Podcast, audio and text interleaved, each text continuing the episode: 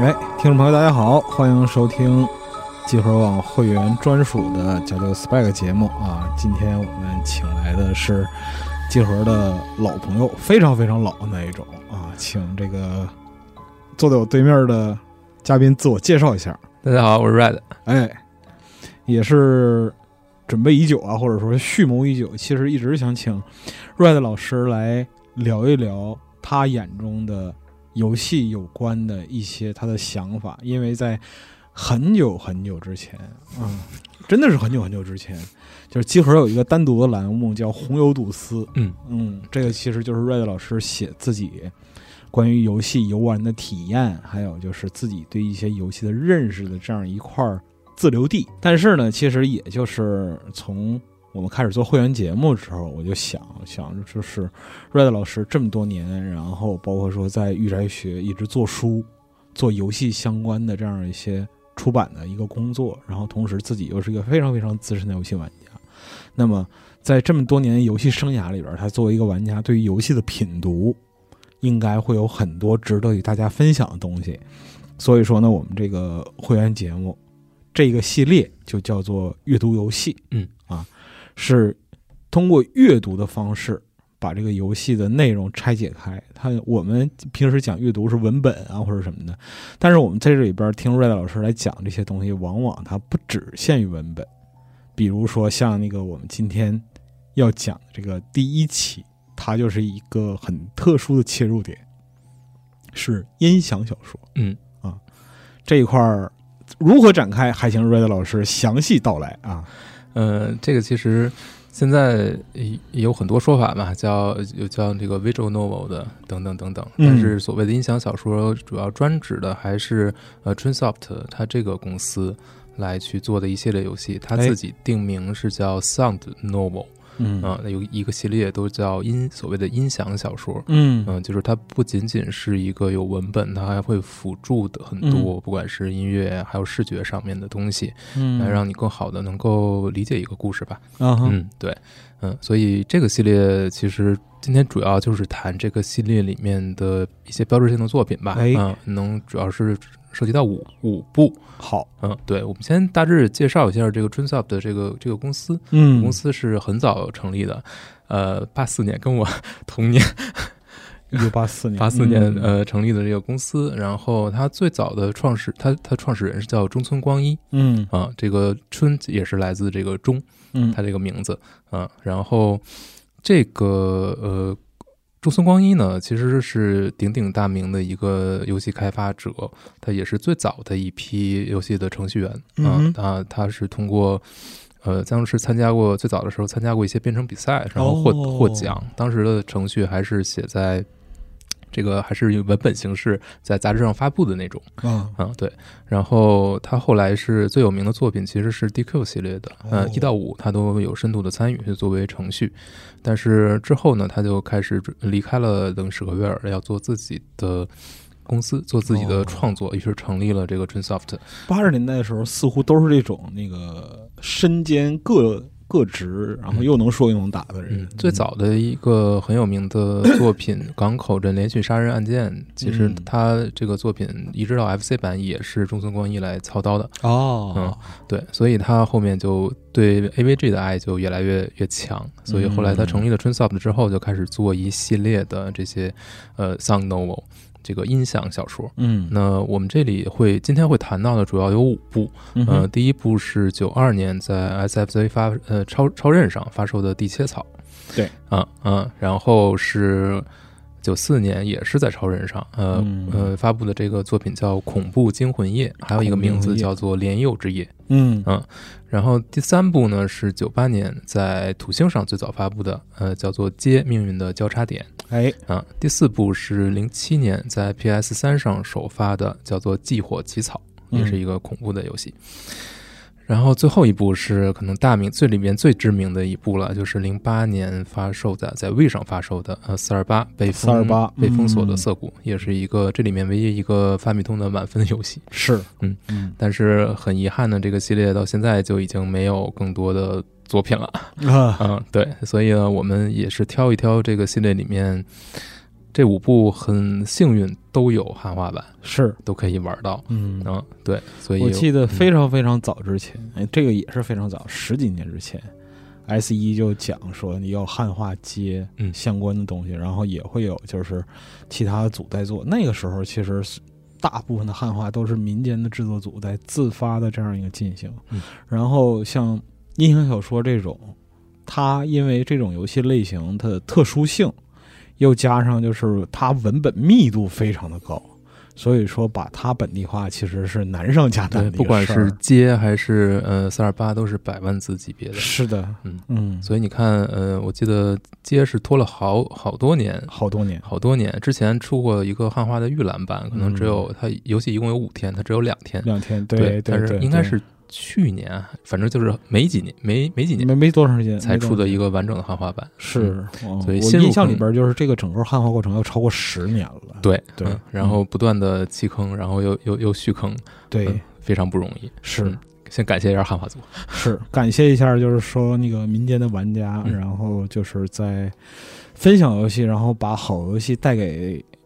中国其他玩家这方面的这个热爱，这个真的是核心的驱动力嗯，对嗯，而且这五部作品的汉化的质量都是很高的。很高。嗯嗯，，对，呃，那我们就先从第一个作品《地切嫂》来开始吧。哎，请说，它呃九二年发售了超任版，哎然后一下就大获成功，卖出了三十万份。嗯嗯，那这个这个作品也是开了一个风气之先，在它之前，其实文字冒险小小说这种游戏其实没有那么多。嗯嗯，而且它呃嗯是引入了很多视觉和音呃听觉方面的呃元素。嗯所以，嗯，你知道三十文本其实也是一个非常非常高的销量了，在当时哦掀起了一股潮流，大家都纷纷来制作类似的题材的游戏。嗯，有没有可能说他就是一个类型的开创者？这样呃，我觉得说开创者可能谈不上，但是嗯绝对是早期能够把这股潮流来去掀起来的这么一部作带品动起来嗯，嗯对，也是一个非常经典的作品。得但是现在来看，可能会觉得它有很多相对来说比较陈旧的东西，嗯呃，但是呃，但我觉得它的就开创性还是毋庸置疑的。是你现在玩儿也会深深的被它去影响到，因为它的氛围塑造、它的叙事等等都非常的精巧。嗯那这个作品怎么来的呢？就是中村光一呢，一开始做 DQ 嘛，啊对吧？他 DQ 呢，他把 DQ 拿给他当时的呃，不管是女朋友还是说在追求的人，是，然后让让他去想要展示一下自己的作品，但是他的嗯这个、这个女朋友就是玩儿就玩着就觉得没什么意思。啊哦，，因为有各种各样的这个游戏操作的和理解门槛的这些东西，对其实对于嗯，如果你不是一个玩家的话，不太友好，很难进入。不太友好。对，嗯那所以他就在想，怎么能才能让没有这些游戏知识、这些操控经验，嗯，能够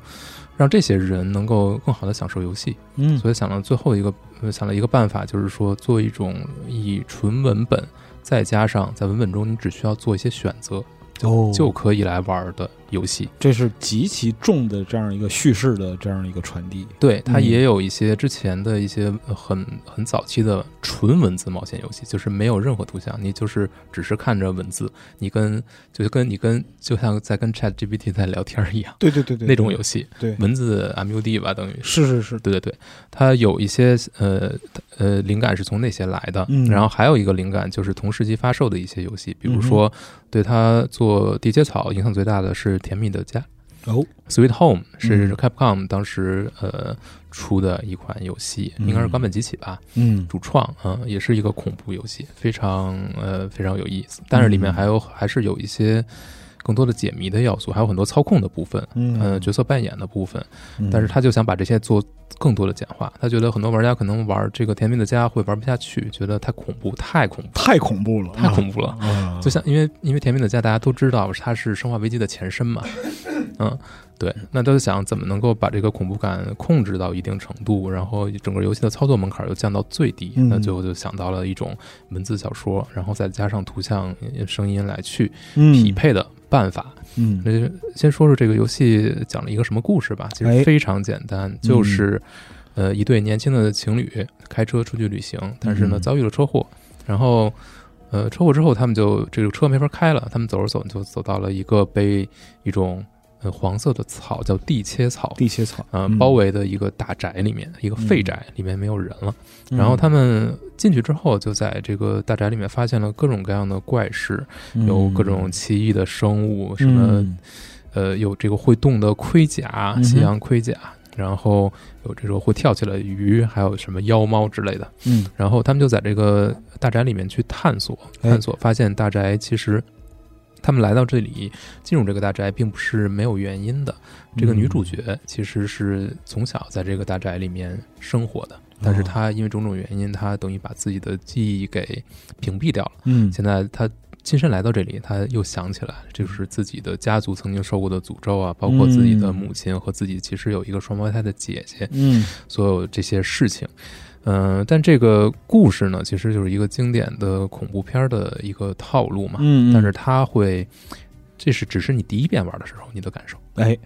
呃，当你通关第一次之后，你会，嗯、你会发现这个故事呢有很多东西没有讲明白，嗯没有没有说清楚。对，呃，第一次通关的时候你是用的男主角的视角再去看的，是但第二次通关、第二次玩的时候，你会发现很多地方的细节跟之前不一样。嗯嗯、有发生非常多的变化，但是最大的变化就是你可以在游戏中在若干的地方跳到女主角的视角去看这个故事。嗯啊、这样的话，你在第二周目的时候，你会发现更多的关于女主角身世的细节，还有。呃，很多有意思的点就是，当你作为男主角的时候，你会发现女主角有时候会，你会找不到她，你会发现她去了某些地方，你不知道她的宅哪里，她发经历了什么。但是你在二周目的时候，你就可以知道她当时到底发生了什么。哦，然后你会发现，两个人对于对方行为的解读，对于对方状态的理解都是不一样不的。一样的对，但这还只是二种。当你再往下去尝试重新玩的话，你会发现这个故事又发生了变化，哎就是你要不断的在男女主角的身份之间去切换、去找嗯、去做出呃不同的选择，关键点的嗯选择。有时候，嗯嗯，有时候某些选择，但你选过之后，它会标记上，嗯，然后你在做出新的选择的时候，就会呃就会衍生出新的剧情，最终会导向新的结局。嗯那这是这么一个呃，这么有一个游戏，嗯也是大获成功吧。虽然只是一个一个恐怖游戏，嗯哼那在这个成功之后，他们再接再厉，在九四年在超任上推出了一个游戏，叫做《恐怖惊魂夜》。嗯呃，这部作品其实在前作的基础上，把所有的玩法层面的东西做了一个更加的、更加的进化吧。它嗯最大的不一样，其实是在视觉层面。嗯，首先呢，就是呃，就呃，地切草它的所有的画面，大部分你看不出来它是一个实景，更多像 CG 制作的哦那种。嗯，好这也像是受限于平台的关系，啊对，呃，SFC 嘛，对对对。嗯但是《恐怖惊魂夜》呢，它有它这个故事是一个风雪山庄呃杀人案，也是很经典的推理小说的一呃听着个设非定。常克里斯蒂啊啊，，对，就是一帮人被困在这儿了，哎但是然后一个一个被人杀掉，但是嗯凶手到底是谁呢？呃，同样是主角是一对年轻的情侣，哎啊啊，然后它的不一样的就是它因为是风雪山庄嘛，所以它有一个嗯实景。这次的所有的场景，你的每一个每一篇对话，其实你都是发生在一个真实的场景里面。哦，但是是这次呢，又多了人。之前那部作品里是完全是主视角的，没有任何人的出现，你只能除看到了叙述者之外就没有其他人了，对，嗯呃呃，连叙述者都没有出现，嗯，只是只有环境。对，呃，但这一次呢，除了环境之后呢，会出现各个各色人等，就是一般的侦探小说里面、推理小说里面出现的。在场者，对，但这些在场者呢，你看不到他真实的样貌，他只有嗯一个剪影，剪影，嗯这个剪影还是透明的，然后有不同的颜色，方便你来记住谁是谁。嗯但这个就已经有了一层的变化，有了一个真实的场景在那里边。是，而且很有一点很有意思的一点，就是因为它的日版和美版是在设定在不同的国家、不同的国度，因为本地化嘛，所以它嗯对的对对对对，它的就是它的英文版其实是跟日版的实景还是不一样的，哦就是一个是相对于更日式的一个一个山庄环境嗯另一个是一个很应该是很欧欧洲的那么一个环境。嗯也是一个巨大的变化。然后还有一个更大的变化就是加入了一条一个时间线，或者说一个时间表，就是也可以把它看成你的路线表。就是当你在呃，你可以通过你第一次通关的时候，可能就是呃还看不到这个东西，但是当你嗯，当你第二次开始玩的时候，你会发现你走过的路、做出的选择都会被标记出来，嗯然后你就可以看到你在哪块儿可以做出新的选择，嗯然后通过这些通过这些新的选择来开启新的分支路线哦，嗯一下对于玩家重复来游玩、重复来收集所有的要素，嗯就会变得非常非常便利。但是这个的也是现在很多文字冒险游戏都会有的东西嘛。嗯，但是要考虑到就是这两款游戏它发布的年代，对，就嗯是九十年代初期，对嗯还是非常早，还是非常早的。嗯，嗯后面大家其实呃更多是照搬嘛。嗯那这个里面还有一个很有意思的点，就是加了很多所谓的 bad end。这哦个 bad end 呢，跟前作其实有相似，因为前作里面你是有若干个结局，呃，不算真正的结局。嗯它怎么来区分呢？就是如果你是一个 bad end 的话，就是会给你一个终嗯终呃完结的那个终，终了的终终。了的终如果你是一个好结局的话，会给你一个完来作为结尾。那哦啊对，那所以呢，这个游戏其实，呃，你你只是想把它走到完的话，其实并不难。嗯反复的尝试就可以了。但是还有一种玩法是你去反复的收集所有的钟，哦因为每一个钟呢都会有一些很有意思的点在里面。比如说，呃，有一个结局，有一个钟我印象非常深，就是嗯一开始还没有任何人死的时候，大家嗯在这个山庄里闲聊，哎有一个其中一个人就跟对男主角说：“我在某个地方要开一个公司，你来跟我干吧。”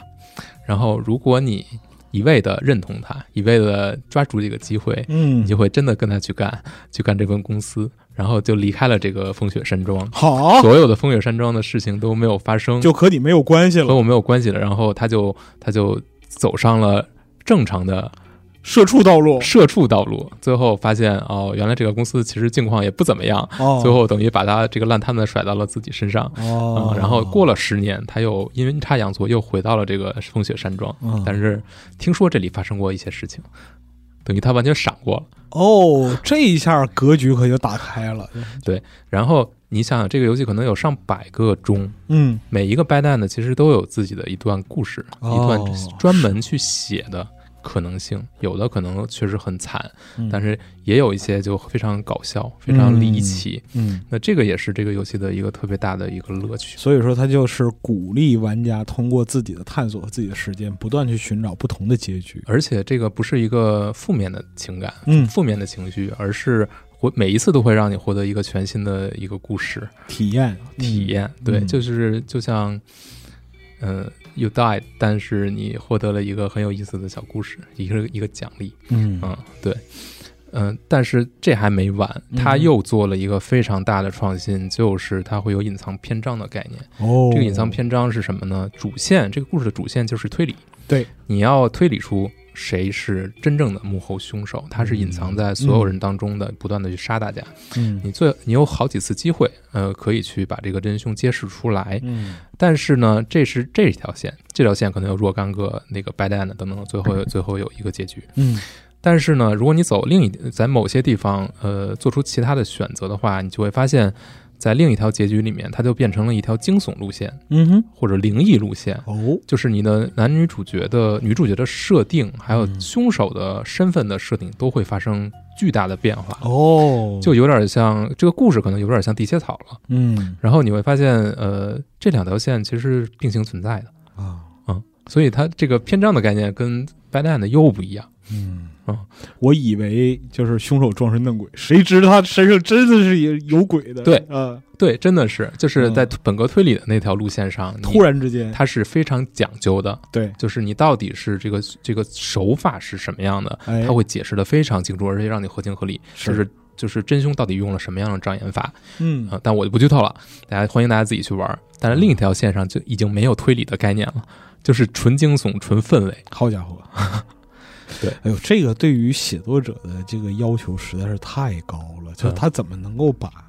一个就是场景里边发生的事件，在看似一致的开头的情况下，然后延展出这么多种可能？呃，这个编剧这部作品的编剧啊还是一个很著名的推理推理的小说家，嗯叫我孙子武安，但是名嗯名字很有意思。是是，这位很有这位很有名儿，就是在列举那个就是比较怪性的时候，就经常会把它拉出来。 嗯，对对，嗯，那这是恐怖惊魂夜。你可以看到，从跟地切草来相比，其实它已经有很大的一个变化了。是的，嗯，我们再往后走，就是一个巨大的变化，就是九八年的土星上首发的《街命运的交叉点》啊、先补充一下，《恐怖惊魂夜》的是整个这五部作品里面卖的最好的，嗯，它一共卖它的首发的超人版本卖出了七十五万哦，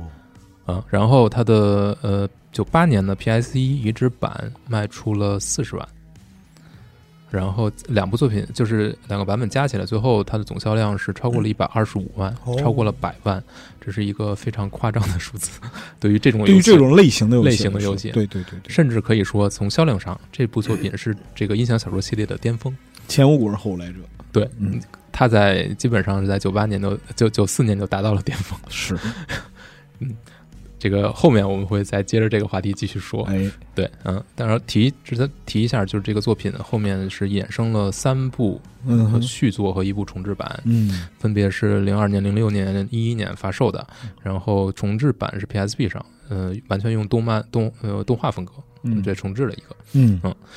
然后我们就来到了九八年土星上发售的《接命运的交叉点》这部作品，又是一个巨大的不一样。首先呢，它变成了一个多主角。嗯，前面两部作品虽然也有多主角，比如说《地切草》是男女两个主角会不断切换，对。然后呃，《恐怖惊魂夜》可能其实就是一个主角的视角。嗯哼那这部作品有高达多达八个主角，嗯八，个主角还只是你一开始能有的，对，通关之后还能解锁另外两个，是的，所以一共有十个主角。对，这是一个巨大的不同。然后另一个不同就是，嗯、这十个主角每个首先每个主角都有自己的一条时间线，嗯然后整个故事呢在五天之中发生。嗯、有的角色有的角色可能三天之后这个故事就结束了，那对有的可能要延伸到五天。然后这些角色呢，他们的故事线彼此是交叉的，嗯，每个人就是这个故事、这个创、这个接这个作品，它的编剧、它的灵感来自哪儿呢？就是有一天他在电话亭里打电话，哎，然后呃，他发现外面有一个女子在焦急的等着他，就是嗯等着他把这个电话打完，好用这个电话亭里的电话。嗯当时大家还有电话亭这个东西，是就的是那个时代。 啊，后那个没有了解电话亭是什么的朋友，请自行搜索一下啊，确实有的，确实有代查了，啊真的，对对对，嗯然后他就有一个感觉，就是说，嗯、在这个外面电话亭外面这个女子的世界里面，在她的人生里面，自己是一个配角。嗯哼，那在自己的世界里面呢，自己又是一个主角。嗯那她的灵感就来自这里，所以呢，这五个、这八个角色，他们彼此之间。他们都生活在同一片地区，这个地区就是涩涩谷，涩谷涩谷地，区。对嗯然后他每个人的时间线上都会， 嗯、跟其他角色有交叉，然后嗯其他角色在在自己的故事线中做出的决定会影响到其他人的命运。嗯呃，比如说你是不是摁这个用这个电梯，会导致这个电梯是不是坏掉，然后会影响到另一个人是不是能够搭乘这个电梯，他是不是会、是不是会进入一个所谓的另一条时间线。哎，然后这五天呢是怎么推进的呢？就是，呃，你要把每个角色都推进到这一天的结束，然后你才能解锁下一天的故事。哦，然后有时候呢，你正常推进这个角色呢，你会发现推进到一个地方，这个角色进入了 bad end。或者说，他进入了一个所谓的 keep out 的状态，嗯就是说不能进行了，你必须要从其他地、其他人的角色的时间线上跳过来。这个跳，它有一个专门的名词，叫做 zap。嗯那这个 zap 其实在之前的两部作品里面也都出现了，也是一个嗯哼关键的动作，嗯在这部作品里面又把它升华了一下。然后你玩这个游戏的时候，你会发现八个呃角色，这个八个角色就非常有意思，每个人的设定都不一样。嗯这里面有前黑帮成员嗯亚库仔，嗯，然后有演黑帮的演员，啊哈，但本身不是亚库仔，假雅库的，对啊，但这两个人呢就会遇到发生身份错位的状态。哦由此产生一系列笑料。这里面有打工妹，一个想要努力的减肥的打工妹，有这个有这个校草，但是我会面面对被她搞大了肚子的三个呃女性，好家伙，哎然后呀这个三个女性她要呃还会不都出同时出现在她的生活中，哦其中有一个还已经带着孩带着孩子出来了，什么修罗场哎呀，对，非常嗯、非常九十年代这个故事。是的，然后还有一个是会不断发现自己有一个另一个人格的一个一个创作者，一个剧本小、嗯剧本电视剧的编剧，嗯他的所有的大卖的作品都是在自己没有意识的情况之下，被自己的另一个人格写出来写的，出来的，都是在他的睡梦中写出来的。然后他拼尽全力想用自己文学青年或者中年的那个心态去创作出了伟大的作品，嗯只要他写完，就会在自己睡梦中被自己的另一个人格删掉。哦，所以这是有一个故事，然后还有一个佣兵，还有一个很有意思的呃角色，就是一个御宅警察，哦就是以玩游戏见长的这么一个设定。但哦但我觉得这个可能就是开发者自己的一个投射吧。嗯还有一个就是一个加入了神秘组织，一个阴谋论的呃组织，叫做七曜会，这里面有七个人，分别代表一二星星期一、星期二、星期三，一直到星期日。嗯嗯，然后这个组织就以勒索别人为自己的嗯任乐务趣乐趣，啊但是他勒啊索呢，勒索的非常少。就是我虽然只掌握着你一个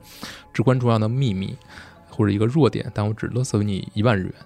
只要你付出这个一象万征日元，性的，对。但是我有一个条件，就是你要成为我的下线。嗯，于是他就变成了一个巨大的庞氏骗局。哦，对你看这呃所有这些设定吧，就是这八条故事线，其实每个人都能在社会上你找到一个投射。对对，是社会的一一面，是但是他又自己每个人都有自己一条完整的故事线，对